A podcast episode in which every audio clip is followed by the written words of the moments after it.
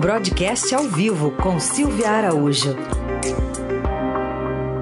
Momento de falar de economia aqui no Jornal Eldorado. Silvia, bom dia.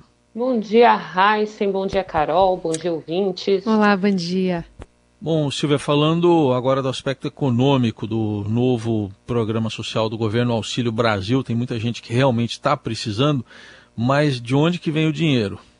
Pois é, né, Raíssa? A pergunta de um milhão de dólares, né? Como se diz aí no, no jargão não, não se sabe de onde vai tirar o dinheiro. O ministro da Economia, Paulo Guedes, ele diz o seguinte: a forma de fazer o auxílio é a política que vai decidir.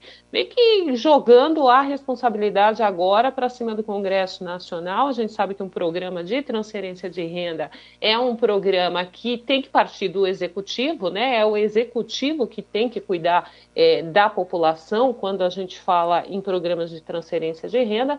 Mas o ministro Paulo Guedes ele diz o seguinte: olha, a economia já sugeriu e a sugestão já está ali na mesa. É precatório e é imposto de renda. Imposto de renda, a gente já sabe que já passou na Câmara, né? A reforma do imposto de renda está lá no Senado e o presidente da casa, o Rodrigo Pacheco, não concorda com esse projeto que foi aprovado pela Câmara e o relator ali da reforma do imposto de renda falou que vai demorar o tempo que for necessário para fazer um relatório, é, um, um bom relatório. Então ele falou que isso pode demorar até anos. Ele disse é, com essas palavras: isso pode demorar até anos para sair, ou seja, imposto de renda para o programa de transferência de renda não vai ter. A outra questão é o precatório, né, Heisen, Carol, que a gente sabe que é uma discussão também muito árida, porque muita gente vê é, essa engenharia aí para adiar o pagamento de parte dos precatórios como uma pedalada, né? Ou até como um calote branco na outra parte dos precatórios que será adiada, a parte que não vai ser paga agora. Então é uma é uma confusão generalizada, Heisen, Carol. O governo não sabe de onde vai tirar o dinheiro. A única coisa que existe é o seguinte, e o próprio ministro da Economia disse isso. O presidente Jair Bolsonaro exigiu esse pagamento desse Auxílio Brasil, Auxílio Emergencial, Bolsa Família, até os nomes eles se confundem aí no meio de toda a discussão, mas o presidente Jair Bolsonaro, segundo o ministro Guedes, disse, né, exigiu que esse, esse programa não seja menor do que 400 reais por família. e esses 400 reais, Carol, pagos quando? Em ano eleitoral, né? Porque ele terminaria, aí pelo menos esse valor de 400 reais, ele terminaria em dezembro do ano que vem.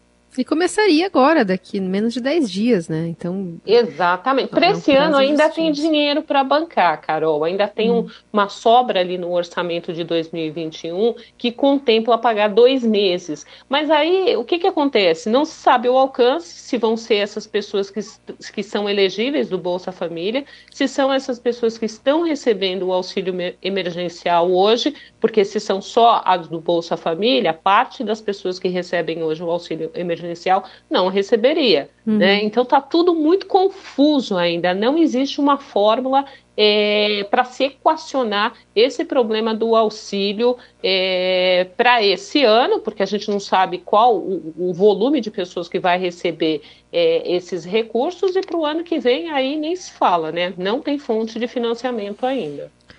Silvia, só para a gente ainda colocar aqui uma previsão, ou pelo menos entender o Copom, que está faltando menos de uma semana aí para a reunião e apostas para cima, né?